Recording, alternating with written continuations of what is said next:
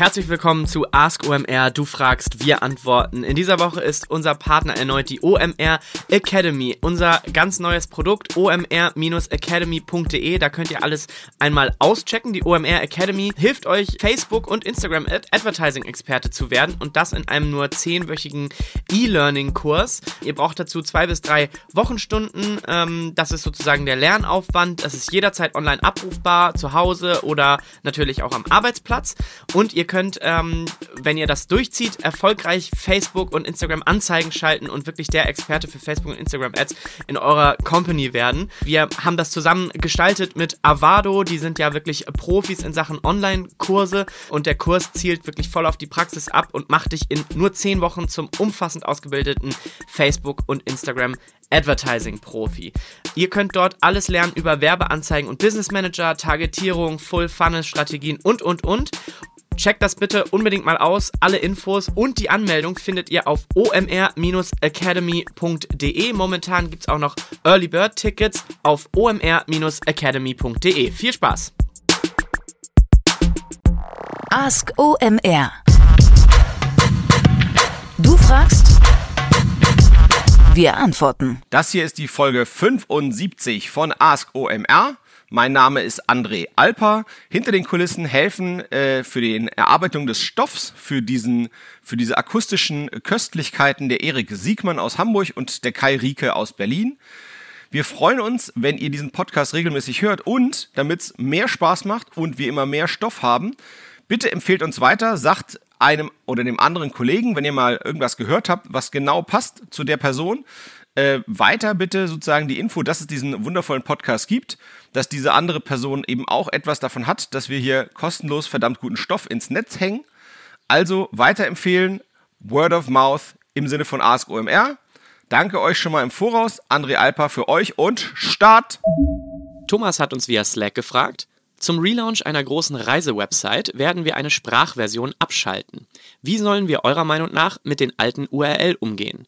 Redirect auf die inhaltlich mehr oder weniger entsprechende deutsch- oder englischsprachige URL oder lieber eine individuelle Landingpage in der abgeschalteten Sprachversion, die alle Redirects einsammelt und den User informiert bzw. ihm die Möglichkeit bietet, in die deutsch- oder englischsprachige Website-Version zu wechseln.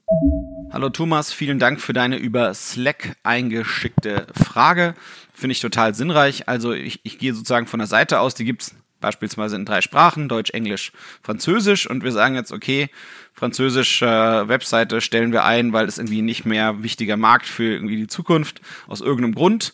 Ähm, und äh, jetzt eben die Frage, was soll passieren, äh, wenn sozusagen dieses Angebot in Französisch nicht mehr kommen soll, ähm, aber da kommen irgendwie trotzdem noch Besucher auf eine von den Unterseiten, die eben auf Französisch zusammengewurstelt waren. Ähm, also ich würde tatsächlich da, da empfehlen, ähm, eine Landingpage ähm, äh, zu erstellen, ähm, die eben dann auf Französisch ist und dort werden alle Unterseiten, die jemals auf Französisch existiert haben, äh, dahin umgeleitet mit einer 301-Umleitung, sodass das wirklich sozusagen alles dort landet, was irgendeinen Wert hat. denn ich glaube, es gibt ja verschiedene Arten Besucher, die dort potenziell landen können und über die würde ich immer eben nachdenken. Äh, das ist vor allem eben Referral Traffic, also Nutzer, die entweder vielleicht aus, aus Links aus Social Media auf diesem französischen Bereich landen oder auf Links auf anderen Webseiten. Ähm, und die haben eben einen Link angeklickt und landen dann dort. Und die werden eben weitergeleitet zu eben so einer äh, einzelnen französischen Seite, wo eben da steht, Mensch, äh, wir bieten unsere Website leider nicht mehr auf Französisch an. Ähm, hier sind unsere deutschen, englischen Webseiten, wir bedienen sie dort gerne weiter. Ähm, und das Prinzip das gleiche würde ich eben sehen für, für Leute, die aus Suchmaschinen irgendwie noch auf diesen französischen äh, Seiten gelandet wären. Ähm, da muss man eben gucken, wie viel ist das eigentlich? Ähm, Gab es da extrem viel äh, Suchmaschinen-Traffic? Äh, ähm, da muss man eben gucken, wenn man die Seiten zusammenfaltet, also sprich äh, äh, alle, alle Unterseiten äh, umleitet auf eine Unterseite, dann, dann werden ja wahrscheinlich die Rankings ähm, flöten gehen. Da muss man eben gucken, äh, hatte man da äh, generischen Traffic ähm, oder hatte man dort äh, nur Brand-Traffic? Ich glaube, der Brand-Traffic, der wird ungefährdet bleiben. Wenn man viel generischen Traffic hatte, der wird wahrscheinlich extrem gefährdet sein. Ähm, den wird man schlecht bedienen können mit so einer Landingpage ähm, äh, in der Sprache, die eben abgeschaltet wird. Ähm, äh, da ich denke, das ist das, worauf man wahrscheinlich ähm, äh, verzichten wird. Äh, in der Summe glaube ich aber auch eben auch, wenn, wenn das jetzt irgendwie besonders gut gelaufen wäre, würde man wahrscheinlich ja auch diese Sprachversion ähm, äh, nicht abschalten. Und äh, das ist immer noch die sozusagen die bessere Alternative ähm, äh, zu dem, was, was sozusagen wäre, wenn man das ähm, äh, den ganzen ja, französischen äh, Content oder die, die ehemals französischen URLs umleiten würde auf irgendwelche deutschen oder englischen. Ähm, da würden die Rankings noch viel eher purzeln. Sondern wenn man guckt und, und, und sieht, da sind irgendwelche äh, Besuchermengen äh, relevanten Umfangs, die über generische Begriffe auf Französisch auf die französischen Unterseiten kommen, dass man dann eben guckt, ob man auf dieser einen URL, die man doch noch in der einen Sprache, die man eigentlich abschaltet, lässt, ob man da nicht noch ein bisschen Content bringt zu dem Thema, ähm, wozu eben äh, diese ehemals französischen Unterseiten äh, eben Inhalte hatten, um das eben so ein bisschen ja versuchen aufzugreifen, ob da nicht vielleicht noch ein bisschen was hängen bleibt von den ähm, organischen Besuchern, die es dort gibt. Thomas, ich hoffe, es hilft weiter und euer Zusammenfalten der Reisewebsite wird ein Erfolg. Andi hat uns eine zweite Frage via Mail gestellt.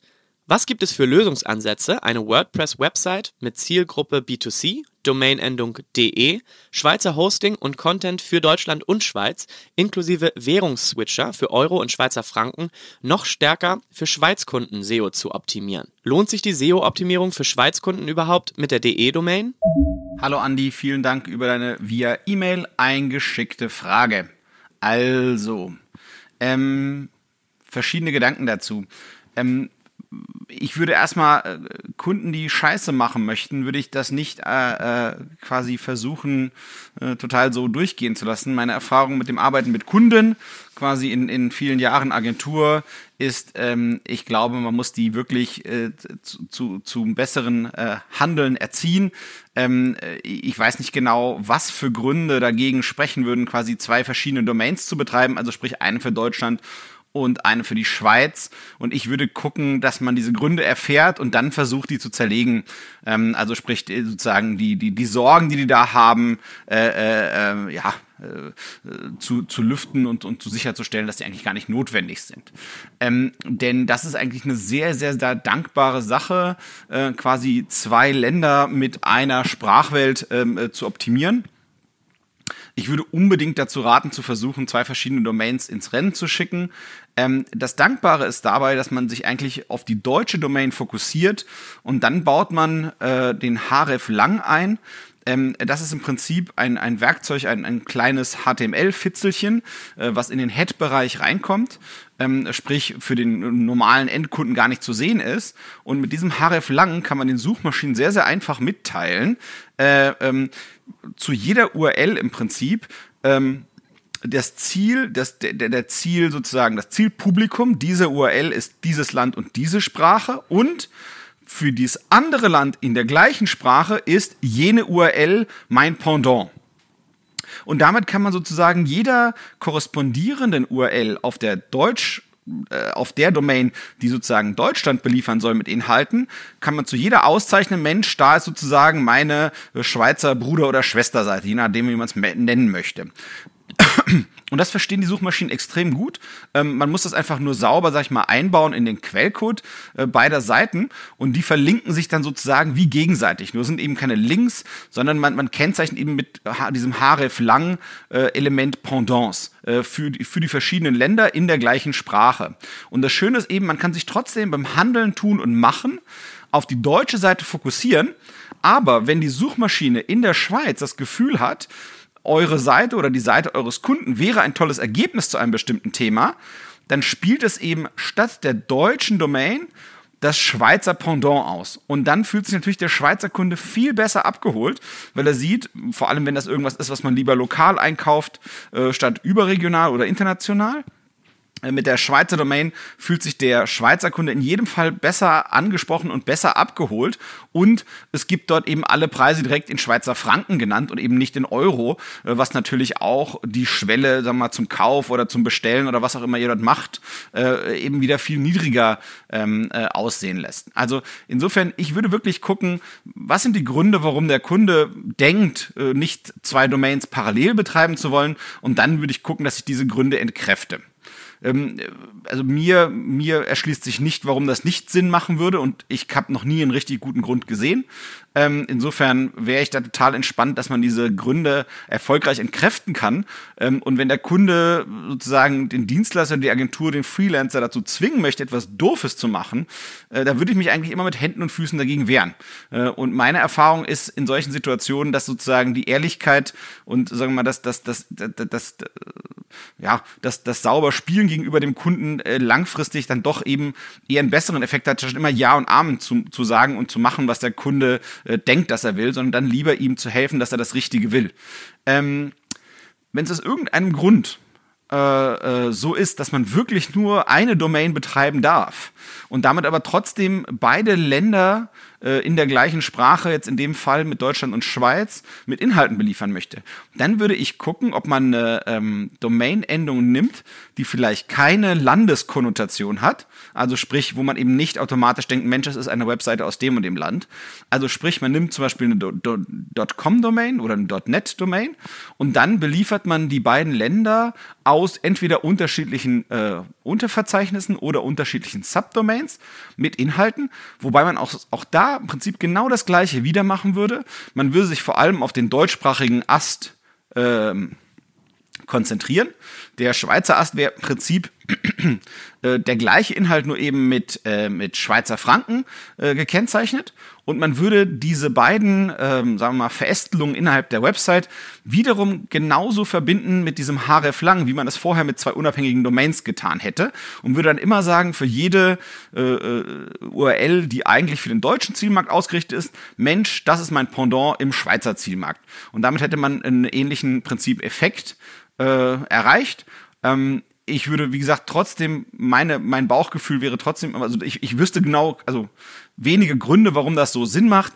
Das macht Sinn, wenn man viele, viele Länder äh, vielleicht beliefern möchte. Dann macht so ein äh, Vorgehen noch viel mehr Sinn. Aber wenn es wirklich nur um Deutschland und die Schweiz geht, was ja nun keine äh, exotischen Länderdomains sind oder irgendwie so, äh, ja, also typische Fragen aus dem internationalen und multilingualen SEO-Bereich werfen sich da bei der Komplexität jetzt noch nicht sehr auf. Ähm, insofern würde ich da ganz klar empfehlen, auf zwei verschiedene Domains zu gehen und am liebsten eben diese länderspezifischen äh, Länderkürzel zu nehmen, also sprich eine .de-Domain und eine .ch-Domain ähm, und feuerfrei. Ähm, was das Einzige, was ich sozusagen nochmal hervorheben möchte, was ich glaube ich nicht wichtig fände, ist, du hast geschrieben, hm, Schweizer Hosting. Ähm, ich glaube nicht, dass es wichtig ist, heutzutage ähm, das Hosting im Land lokal auszuspielen. Ähm, wichtig ist es, äh, die Domain quasi äh, in, in, in, in, der Google Search Konsole äh, so einzustellen, dass, dass sozusagen äh, Google weiß, was die, der Zielort dieser Domain ist. Bei einer Domain mit einem äh, äh, ähm, ja, also eine, eine Top-Level-Domain, eine .ch-Domain, da weiß eigentlich Google immer schon relativ klar, äh, dass, für welches Land das ist. Das ist eigentlich fast wichtiger, wenn man eben irgendwelche exotischen Domain-Endungen nimmt, wie .io oder äh, Punkt sonst irgendwas, also Punkt Info oder was auch immer sonst gerade noch Vogue ist oder Punkt TV. Ähm, dann ist das vielleicht wichtig. Aber ich glaube, Hosting würde ich jetzt nicht denken, dass an zwei Orten stattfinden soll. Also ich würde das quasi bei einem guten Hoster in Deutschland oder wo auch immer äh, hosten und von dort aus eigentlich beide Länder bedienen. Also das muss man auf jeden Fall nicht regionalisieren. Äh, die Zeiten, wo das notwendig war, sind, glaube ich, lange her. Andi, ich hoffe, es hilft weiter und ihr seid da in beiden Ländern gut erfolgreich.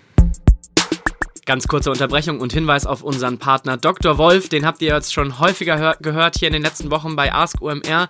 Geht einfach mal auf omr.drwolfgroup.com und schaut euch an, was Dr. Wolf für offene Stellen für ja, junge, engagierte digitale Menschen hat. Die suchen nämlich Data Scientists, Data Engineer, Head of Online Marketing und so weiter.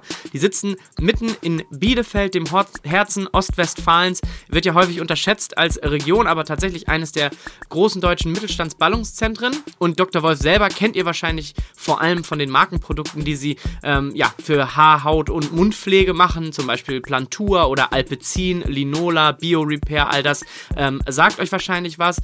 Und ihr könnt euch diese offenen Stellen anschauen auf omr.drwolf mit doppelf group.com omr.drwolfgroup.com und schaut euch da alle Details zu den Stellen an. Dr. Wolf selber ist schon bereits auf dem Weg der Digitalisierung und will da auch einiges bewegen noch. Deshalb suchen sie ja nach euch, nach jungen digitalen ähm, Menschen. Helft dafür gutes Geld mit, Marken wie Alpecin, Linola und so weiter digitaler zu machen auf omr.drwolfgroup.com. Viel Spaß! Lisa hat uns gefragt, wie identifiziere ich relevante Influencer auf TikTok und wie kann ich das für Influencer-Marketing nutzen, obwohl auf der Plattform keine Links gesetzt werden können? Hallo Lisa, vielen Dank für die Einsendung deiner Frage. Ähm, ich würde die in zwei Teilen angehen. Das erste wäre zu gucken, okay, wie findet man überhaupt die richtigen Influencer auf TikTok? Ähm, und das zweite ist quasi dieses Marketing ohne Links setzen zu können. Ähm, TikTok ist ja der Nachfolger von Musically. Ähm, das sind ja im Wesentlichen quasi kurze Lip-Sync-Videos, sprich ähm, der User wählt ein Musik- oder Soundclip aus äh, und macht dazu irgendein lustiges Filmchen, das er dann mit diesem eben, äh, Audioclip zusammenlegt, sei es Musik oder sei es was anderes. Ähm, aktuell ist das noch ziemlich Eldorado in meinen Augen es gibt entweder die ganz, ganz großen, die herausstechen, aber mein Gefühl ist hier, dass das noch weniger, sagen wir mal, es gibt, dass man noch weniger trennscharf arbeiten kann, also dass man noch weniger regionale Ausrichtungen der, der, sagen wir mal, äh, Influencer oder handelnden Personen dort hat. Creator, vielleicht wäre das das bessere Wort, ähm, also diejenigen, die da Inhalte herstellen. Ähm, ich würde tatsächlich gucken, ähm, du wirst ja wahrscheinlich im deutschsprachigen Raum äh, unterwegs sein und da würde ich wahrscheinlich eben eher gucken von einem zum nächsten zum dritten, ähm, äh, da ein bisschen rumklicken und gucken, was man da überhaupt machen kann, ähm, äh, wie man da überhaupt entdecken kann und dann mit denen einfach mal anfangen rum zu experimentieren. Meine Befürchtung wäre bei TikTok, dadurch, dass es so jung ist ähm, als, als Plattform, ähm, dass die Zugriffszahlen, also die Views, die man sehen kann auf den einzelnen Videos, ähm, dass die ja, nicht unbedingt so zuverlässig sind wie bei etablierteren Plattformen. Ich, ich habe auch noch nichts darüber gelesen, ähm, dass man eben zuverlässig weiß, ab wann eigentlich irgendwas wie ein, wie ein View zählt. Also ist das so hochempfindlich wie im Facebook-Umfeld, wo eben schon Sekunden als View gezählt werden. Ähm, oder ist es eher so wie bei YouTube, dass das ein bisschen eine Mindestseh-Dauer geben muss, bevor es als View zählt. Das ist alles einfach sehr unscharf. Ich glaube, wenn man den Mut hat und das Gefühl hat, man hat ein Produkt, das passt zu dieser Plattform und man findet Guiding-Influencer, dann muss man da ein bisschen, sagen wir mal, offen und bereit sein für Experimente. Mhm. Das ist sozusagen die größere Herausforderung. Ähm, worüber man definitiv gehen kann, sind die Hashtags. Ähm, die sind ja bei TikTok äh, relativ einfach. Also man kann genauso wie bei äh, anderen Plattformen auch die Videos, die man macht, mit Hashtags versehen. Und die sind ja relativ gut ähm, auf der Website sichtbar. Ähm, ich würde dazu empfehlen, quasi nicht innerhalb der App zu rumzudaddeln, äh, sondern tatsächlich mal eine äh, ähm, auf der Website, also auf der Webversion von TikTok rumzudaddeln. Denn dort sind die ähm, äh, Hashtags sehr, sehr gut und strukturiert findbar. Die sind in so einem Verzeichnis, das nennt sich tiktok.com facebook.com slash share slash challenge und dann eine Zahl. Insofern kann man tatsächlich sehen, welche Hashtags gibt es so. Und dann, wenn man eben einen Hashtag gefunden hat, der zum eigenen Produkt oder zu einer eigenen Dienstleistung passt, dann kann man eben gucken, wessen Videos werden denn da weiter oben angezeigt. Ähm, und ich kann mir eben vorstellen, dass das diese, dieser TikTok-Wald eben auch ähm, statt über die handelnden Personen, also sprich die Creator, eben auch über diese Hashtags ganz gut äh, sichtbar ist. Und dann kann man eben mit so einer Site-Doppelpunktabfrage bei einer Suchmaschine zum Beispiel, also S-I-T-E Doppelpunkt TikTok.com. dass sowas, äh, wenn man sowas in eine Suchmaschine reintippt, dann sieht man alle Unterseiten äh, einer bestimmten Domain und wenn man dann anfängt sozusagen diesen Unterbereich ähm, sich anzugucken, also mit Share und Challenge hinten dran, dann kann man eben sehen, okay, welche, was sind eigentlich große Themen aus Sicht von Suchmaschinen, die eben mit Hashtags ähm, auf TikTok versehen werden. Sowas geht auf jeden Fall ähm, auch. Und natürlich die interne Suche benutzen. Ich glaube, das macht auch immer Sinn. Ähm, wie gesagt, es ist ein bisschen um die Ecke äh, gearbeitet, weil natürlich die meisten User nutzen natürlich die App, um äh, TikTok äh, äh, durch TikTok zu navigieren. Ähm, aber manchmal findet man eben über den Umweg Web und quasi ja die Webdarstellung der Inhalte äh, manchmal den leichteren Weg zu den richtigen Personen. Also mir war es zum Beispiel für einen Zigarrenshop äh, sehr, sehr einfach auf dem Wege äh, zu finden, äh, wer da jemand zum Thema Zigarren irgendwelche Videos gepostet hat, wo zumindest das Wort äh, äh Zigarre auf Englisch vorkommt, was immer sozusagen mein naheliegendes Beispiel ist, da ich ja mit, mit, Mitgesellschafter eines Zigarrenshops bin. Und dann ist das immer so, dann gucke ich immer, okay, wie könnten wir das machen? Und ähm, ich weiß jetzt nicht, was du machst, insofern ähm, musste ich einfach von irgendwas ausgehen. Ja, ähm, vielleicht noch einen Gedanken zu dem ganzen Influencer-Marketing-Thema. Ähm, wir, wir haben das Thema jetzt seit zwei, drei Jahren. Ähm, was man einfach sehen muss, ist, der, wenn man das mit anderen Online-Marketing-Kanälen vergleicht, muss man einfach ganz klar sagen, es wird mit Sicherheit der volatilste Kanal sein. Also das heißt, ähm, äh, du hast jetzt, nehmen wir an, du hast jetzt irgendwie äh, zehn Creator gefunden, die alle irgendwie gleich viele Follower haben. Ähm, äh, es wird wahrscheinlich eine extrem breite Bandbreite äh, von Ergebnissen geben, die diese Personen erzielen werden ähm, äh, für, für deine Kampagne. Wenn du jetzt dann mit jedem von denen was machst und die halten alle einen Gutscheincode ähm, ins Video, das wird wahrscheinlich extrem breit streuen. Also man muss einfach da noch äh, abwarten, bis das irgendwie äh, sich gesetzt hat, das Medium. Ähm, es gibt auch Plattformen, die gehen ja sehr, sehr stark gegen Fake-Follower und Fake-Views vor ähm, oder Fake-Reichweitenangaben oder Fake-Interaktionen. Ähm, ich glaube, bei so einer jungen Plattform wie TikTok wird, wie gesagt, äh, das alles noch mehr fuzzy sein und noch weniger klar sein. Ähm, Insofern äh, sozusagen, da, da ist eine, solange du mit der Unschärfe ähm, arbeiten kannst äh, und, und die tolerieren kannst und dein Geschäftsmodell das hergibt und solange der finanzielle Puffer da ist, glaube ich, macht es auf jeden Fall Sinn, dort zu experimentieren das war jetzt quasi sozusagen der sehr vorsichtige Blick auf das ganze Thema. Ähm, der positive Blick auf das ganze Thema ist, weil es eben noch so fuzzy ist auf TikTok, trauen sich wahrscheinlich wenige ran. Das kann sein, dass eben äh, der Vorteil davon ist, äh, dass wenn du quasi mal äh, ähm, Creator findest, die eben Influencer sind, also sprich, die eben auch einen, einen, einen Empfehlungscharakter haben können auf ihre äh, Followerschaft oder auf ihre, sagen wir mal, die Zuschauer ihrer Videos, dass du dann wahrscheinlich dort, äh, so wie der Amerikaner sagen würde, a good bang for the buck bekommst. Also, dass du sprich relativ günstig an Reichweiten kommst, aber man muss eben gucken, wessen Reichweite ist wirklich gut, oh, also von der, von der Über Überdeckung mit deiner äh, gewünschten Zielgruppe und äh, sozusagen, äh, äh, wie, wie können die auch gut zusammenarbeiten. Das ist ja auch oft noch eine äh, Herausforderung, sag mal, dass sich eben Influencer gut an Briefings von äh, Werbetreibenden halten. Äh, das zu dieser Hälfte. Ähm, und die andere Hälfte ist das Thema, wie, wie kann ich eigentlich Marketing machen, wenn man Links setzen kann.